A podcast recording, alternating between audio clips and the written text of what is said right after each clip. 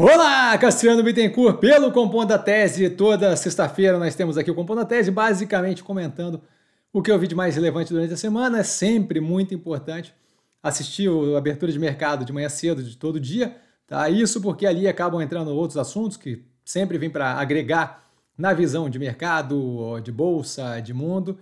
Tá? E alguns deles acabam não fazendo sentido colocar aqui, é uma coisa mais vinculada ao portfólio. Isso dito, sempre bom começar com um disclaimer. O que eu falo aqui nada mais é do que a minha opinião sobre investimento, a forma como eu invisto, não é de qualquer forma, modo em geral, indicação de compra ou venda de qualquer ativo do mercado financeiro.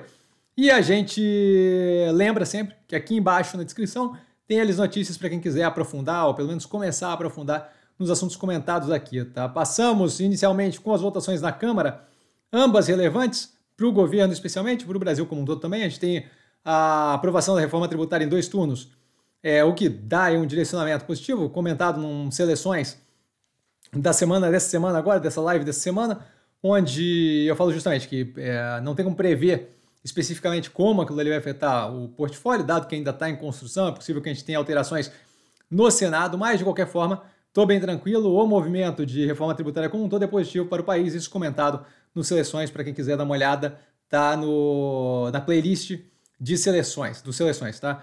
É, como dito, uma segunda vitória também para o governo, barra país, né? aqui mais para o governo, na verdade.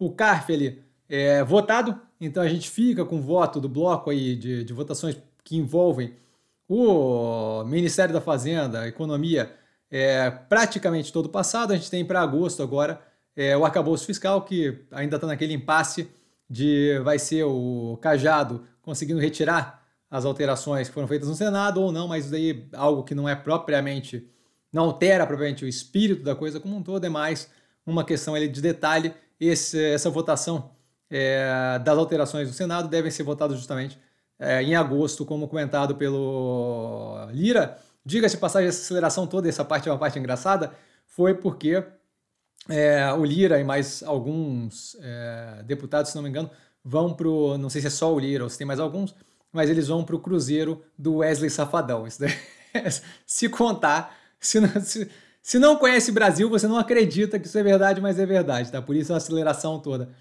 O Minha Casa Minha Vida, nessa sexta-feira, começando a financiar imóveis até 350 mil, então o teto sobe de 264 mil para 350, o que é bem positivo, reajustando aí é, com o período inflacionário que teve, é, melhorando, é, abrindo mais espaço para operações que operam é, ou Minha Casa Minha Vida é, a terem ali o, o, o, financiamento facilitado até uma faixa bem maior de renda, o que é bem positivo.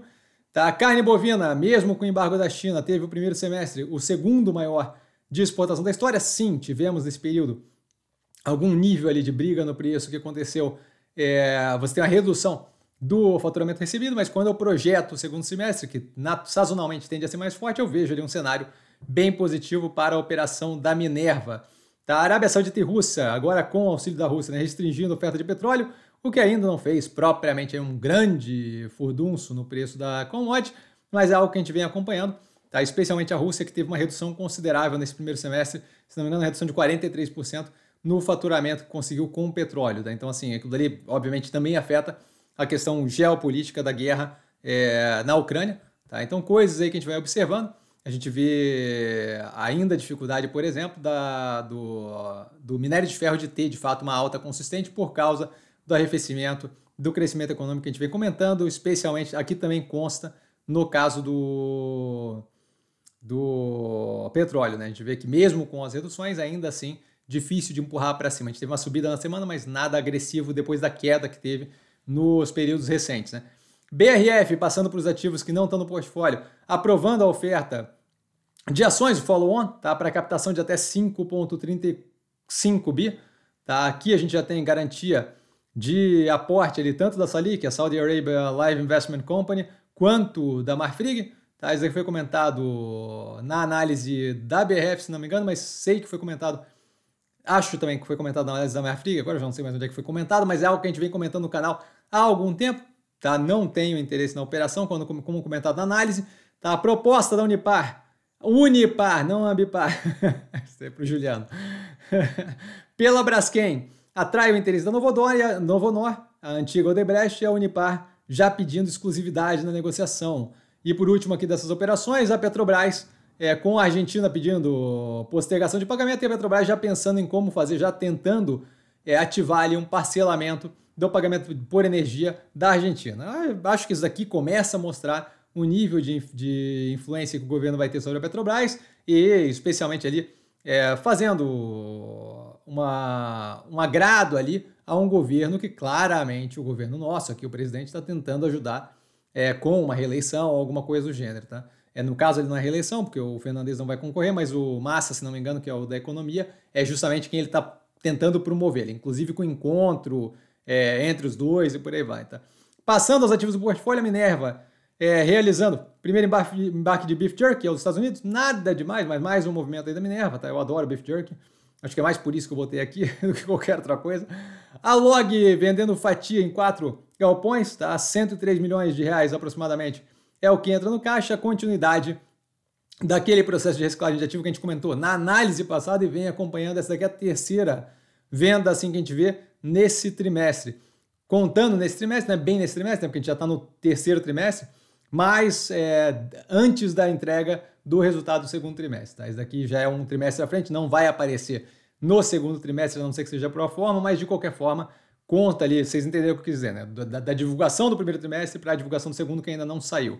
Tá? A MRV também com follow-on, que pode chegar a um bilhão, como comentado no canal, zero preocupado, ativo ali levantando capital, vem entregando, vem melhorando os resultados, especialmente no que tange margem bruta, teve, se não me engano, recorde de vendas, nesse trimestre com a prévia operacional divulgada, super alinhado a um retorno ali da operação a, a níveis bem mais positivos, daqui vai ajudar com redução da alavancagem, a gente tem uma inflexão no macro que transforma o médio e longo prazo disso com a implementação ali do novo teto do Minha Casa Minha Vida, transforma isso aqui num longo prazo bem positivo. Passando aos podcasts, a gente tem Russia, Russia After the Rebellion, do The Daily, do New York Times, basicamente ali explicando o segundo momento após a rebelião do grupo Wagner, tá? Então, algo para quem está acompanhando, quiser mais informações aqui, eu achei bem interessante. O The Intelligence, sempre da The Economist, sempre com três matérias. A primeira delas é o motivo aqui do título, diga de passagem, a Spy Meeting Ukraine's Intelligence Chief, basicamente ele comentando, dando um perfil ali de quem é o chefe da inteligência ucraniana, um cara de 37 anos, super novo, meio maluco, participa das operações, tá? Eu achei bem interessante para conhecer é, o, o, perfil ali do, do, do, envolvido. Tá? E por último aqui, Threads versus Twitter, é, do What's Next TBD, que é justamente comentando o lançamento do Threads pela meta do Zuckerberg versus o Twitter do Elon Musk. É, e como é que está se desenvolvendo esse primeiro momento. Né? Foi, foi aberto o Threads ontem e agora a gente começa a ter algum nível de informação. Esse What's Next TBD aborda de um jeito bem interessante que agrega ali para quem estiver curioso, nada especificamente o uh, importante, mas algo para a gente observar. Tá? É... Então, por hoje a gente fica por aqui. Tá precisando de mim? Tô sempre no Instagram, arroba. Só ir lá falar comigo, não trago a pessoa amada, mas estou sempre lá tirando dúvida. E vale lembrar que quem aprende a pensar bolsa opera com mera detalhe, a gente tem mais uma bateria de análises nesse final de semana. Estamos chegando perto do segundo trimestre de 2023 já tem, o, já tem datas ali, algumas datas definidas do portfólio, tá? então a gente começa a ter justamente aquele clima de, uh, vai ter mais uma bateria de, de resultados aí, tá, galera? A gente não para, a gente vai direto, sem parar, emendando uma coisa na outra. Valeu, beijão!